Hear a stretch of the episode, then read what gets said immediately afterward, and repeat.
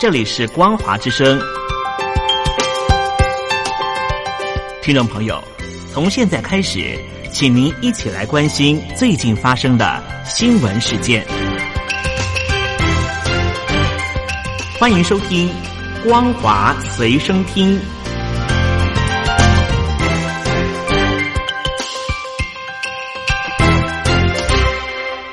大陆听众朋友您好，欢迎您收听这节光华随身听，我是东山林。美国纽约时代广场每年的跨年水晶球降落仪式，一直都是全球注目的焦点，吸引大批的游客到访。但是因为这一次的来自于武汉的新冠状病毒肺炎的疫情持续，时代广场今年的跨年活动将大幅限制现场人数，改以网络上进行，也成为一百一十四年以来的首次情况。每年在十二月三十一号，在纽约的曼哈顿的时代广场都会吸引很多人前去观光，尤其是很多大陆的朋友都会前往。但这一次呢，因为为了防止疫情的蔓延，所以大幅的限制活动的规模，只有少数人能够进入时代广场，主要都是工作人员和受奖人。虽然现场不会有群众，但是跨年倒数计时和娱乐活动，仍旧会透过线上的方式，让群众不管身在何方。都能够参与跨年倒数的活动。美国的《时代》杂志日前公布了编辑评选出的年度百大最具影响力的人物名单。中华民国总统蔡英文和香港民主运动的代表罗冠聪，以及台湾的同志平权运动推手齐家威都是榜上有名。而北京领导人习近平虽然是常胜军，但是《时代》杂志对于习近平的评论和刚才我们讲的人物是大相径庭。习近平的最具影响力的推荐文是这样写的：习近平的独裁手法堪比世界上最极端的行动，把维吾尔族人关进再教育营，镇压香港反送中的示威活动，推动强大的社会监控技术，同时也发表自己的红皮书，兴起毛泽东式的个人崇拜。文中也写道。中国的外交和经济正向全球扩张，但是却突然像垮台前的苏联一样，中国暴露了过去看不见的裂痕。比如说人口老龄化、一带一路成本过高，还有中国大陆的新冠状病毒肺炎疫情使得社会经济放缓。这意味着习近平最终章恐怕不是成功。最近在中国大陆有一出宣传防疫的影集，叫做《最美逆行者》，没有想到却因为涉及到了歧视。女性剧情太假等因素，导致于评分惨不忍睹。评论网站也紧急的关闭了评分的功能。对此，还有剧组人员私下表示，编剧只是挂个名，实际上剧情是央视爱怎么改就怎么改。最美逆行者是由央视直播，以武汉肺炎新冠状病毒的肺炎为背景，在这个月的十七号播出第一集。播台播出啊，就看到剧情是一家公司自行成立了抗疫运输队，自愿报名的职工啊，全部都是男性，而女性呢，都是以有困难来拒绝。另外，影片中有不少不专业的医疗动作，剧情和现实呈现重大出入等漏洞百出的问题。为了防止新冠状病毒的疫情反弹，在中国大陆的教育部门下令啊，大专院校开学之后仍然要加强防疫措施。却传出了好多地方的学校采取非常强硬的封闭式管理，引发学生的不满，甚至啊在校园内抗议，高呼“赶快解封”的口号。有一名学生受访的时候表示啊，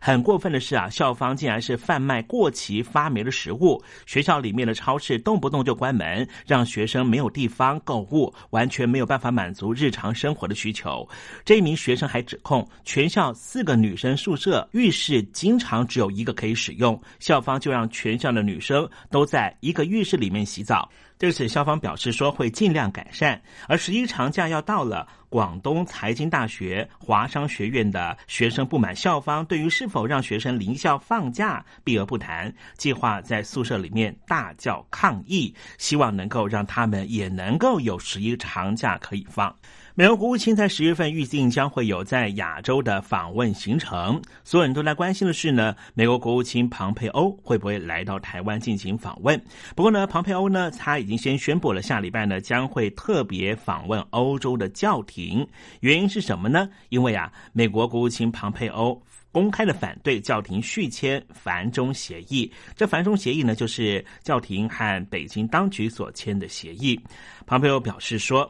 反中协议明显没有保护中国天主教徒免受到北京当局的迫害。中国的整体人权和宗教状况更会每况愈下，呼吁教廷对中国当局要硬起来。梵蒂冈和中国在二零一八年达成了主教任命的临时性协议，而即将在下个月到期。澳洲最知名的智库澳洲战略政策研究所发布了新疆数据报告，显示，二零一七年到目前为止，辨识出了当地有超过三百八十个拘禁新措施，里面有六十一处寄存场所从去年十二月开始继续的增建，而且多达半数都属于高维安等级，说明新疆当局正逐渐把上百万名的穆斯林从外界关注的在教育营移到监狱继续。关押澳洲智库的这一项新疆数据计划，堪称是全球目前收录新疆监禁措施资讯最完整的资料库。他们是采取卫星影像分析出结构特征，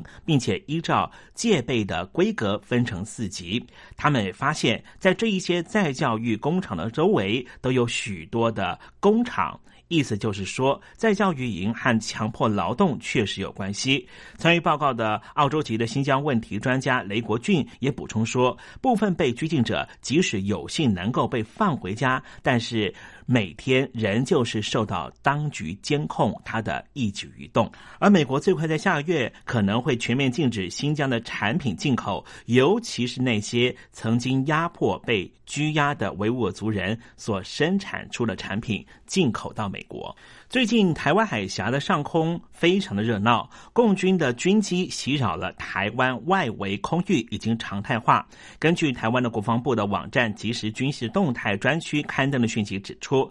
中共的一家运八型机再度的在礼拜四的时候骚扰了台湾的航空识别区的西南方海域，而国军也依照惯例派遣了空中巡逻和紧急起飞等兵力应对，广播驱离，并且借由各式的防空飞弹全面监控。而这架运八反潜机全程都遭到雷达锁定，随时都能够击落。而为了庆祝中华民国一百零九年的国庆日，这一次在中华民国的国防部、空军司令部和陆军的航特部派遣兵力参与空中分列式，因此呢，在这几天呢，都在台北的上空进行预演。有很多民众看到了国军的飞机飞过去，都觉得非常的兴奋。而这一次呢，将会有三架的 F 六 V 型的战机，和三架的 AT 三高级教练机，和一架的 UH 六零 M 的黑鹰。直升机和两架的 CH 四七的运输直升机将会进行全兵力的展演。